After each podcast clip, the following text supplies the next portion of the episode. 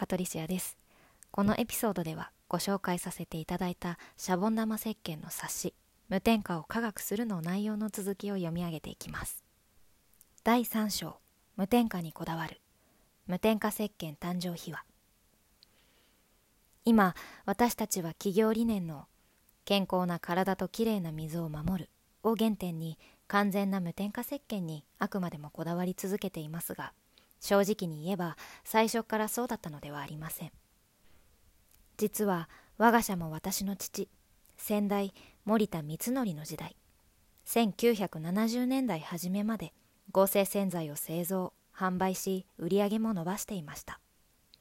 その頃父は高度経済成長期の1961年頃から毎年体にできる赤い湿疹に悩まされさまざまな療法を繰り返す日々だったそうです。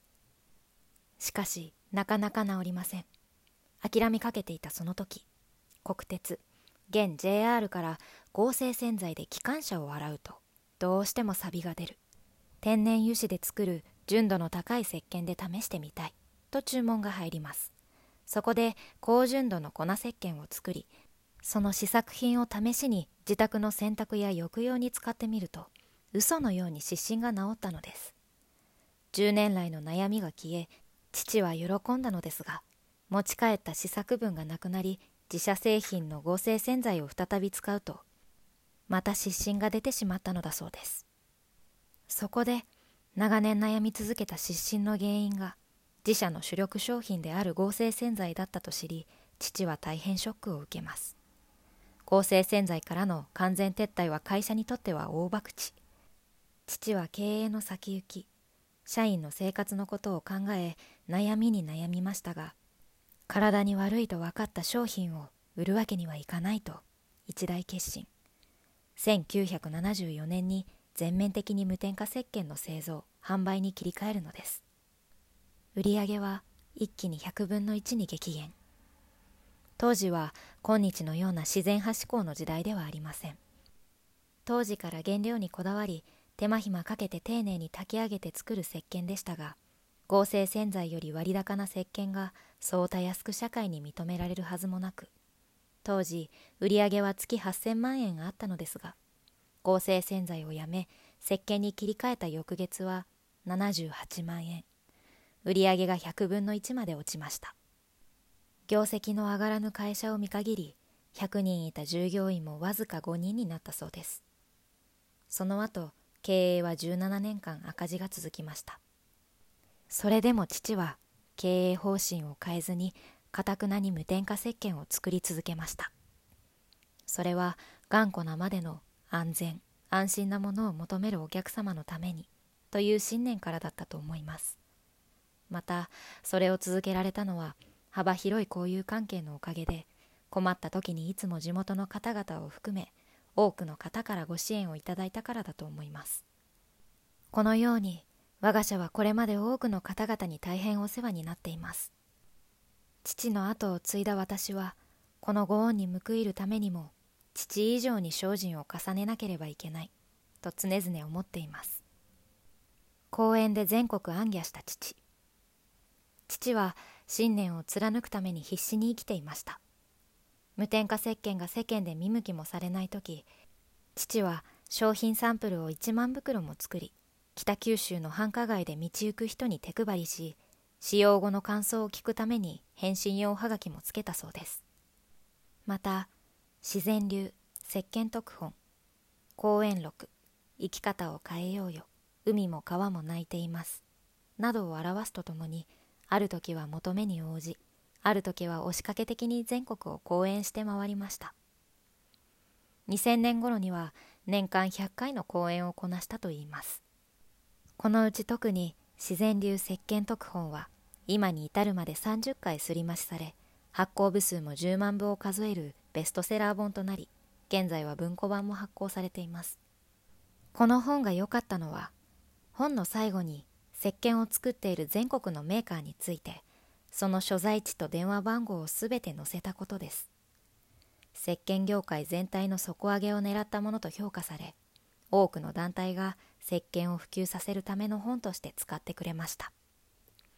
そのおかげもあって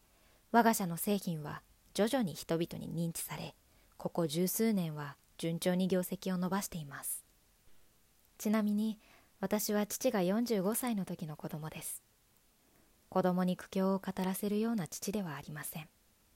いつも外でのお付き合いが多いのに一時期この頃自宅で過ごすことが多い。出費を抑えているのかなぐらいは感じたことはありましたが大人になるまで会社が赤字で苦しんでいたことなど知りません。それほど家庭では優しい父でしたが仕事に対しては本当に厳しい父でした。2007年9月に父が亡くなるまですぐそばで見ていましたが無添加石鹸にかける熱い思いと本当にいいものを作るとの信念は経営者というより思想家と言ってもいいほどでした。私は父を思想家としても尊敬していました。今の私があるのは父のおかげと正直思っています。世にあふれる無添加の文字。今街を歩くと無添加の文字が次々と目に飛び込んできます。しかしその商品を手に取ってよく見ると実は無添加の意味はほとんどが合成着色料を使っていませんとか漂白剤はなし香料ゼロというものです。パッケージに無添加と書いている場合でも香料や着色料は小さく表示して無添加だけは大きく書いている。このようにして無添加の表現を使うのは少なくとも誠実ではありません。添加物として考えられるもののうち何か一つでも加えていないというだけのものを無添加と表現するのは厳密に言えば詐欺です。石鹸業界で初めて無添加石鹸を製造しそのパイオニアとして広めてきたとの自負を持つ我が社としてはあまりにも安易な無添加の文字の使用に憤りすら感じています。私たちの無添加の定義は主成分以外は何も加えていないというものです。ですからシャボン玉の商品の裏に書いてある成分表示を見てください。石鹸素地。だけしか入っていません。しかし世の中には無添加と表示されていても合成の添加物がたくさん入っているものが本当にいっぱいあるのです。本当に無添加かどうかを見分けるにはパッケージ裏の成分表示を見なければなりません。私はあらゆる機会を通して消費者の方に真の無添加とは何かそして真の無添加石鹸がどれほど素晴らしくて環境のためにまた後の世のためになるかを全社を挙げて訴えていきたいと思っています。第4章石鹸系泡消火剤へ参入。消火剤としての石鹸。皆様方のご愛顧と先々代と先代社長の努力それを支えた従業員一同の存在。そしてそれ以外にも100年の歩みには幸運出会いチャンスに恵まれていたように感じます。国鉄から機関車を洗うための石鹸のご注文。そのことで父の失神が治り無添加石鹸特化へ。時代は環境問題への関心自然派志向の高まりそして石鹸のさらなる可能性展開に気づく出会いがあったのです。1995年平成7年に甚大な被害をもたらした自然災害阪神・淡路大震災。その被害は地震による直接被害はもとより地震によって発生した火災で亡くなった人も多くそれは消火するための水が足りなくなったことによるいわば二次被害でした。この二次被害を受け止めすぐさま実際に行動を起こされたのが当時北九州市消防局にいらした山部圭一さんでした。その山部さんが石鹸系泡消火剤に着目されたのです。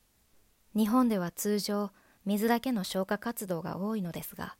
水が貴重な海外では水に薬剤を入れることにより少ない水で火を消す消火剤の発想が早くからあったのです。阪神・淡路大震災の教訓から日本でも少ない水で効果的な消火活動ができる方法の開拓が急務になりました。しかしながら海外の消火剤は合成洗剤の成分合成海面活性剤を使ったものばかり。環境首都を掲げる北九州としてはそんなものを環境中に散布するわけにはいきませんでした。そこで環境に優しい石鹸で消火剤が作れないかと我が社に白羽の矢が立ったのです。世界初7年の歳月をかけて石鹸系泡消火剤完成。我が社の石鹸ならば消火剤として環境負荷を与えない。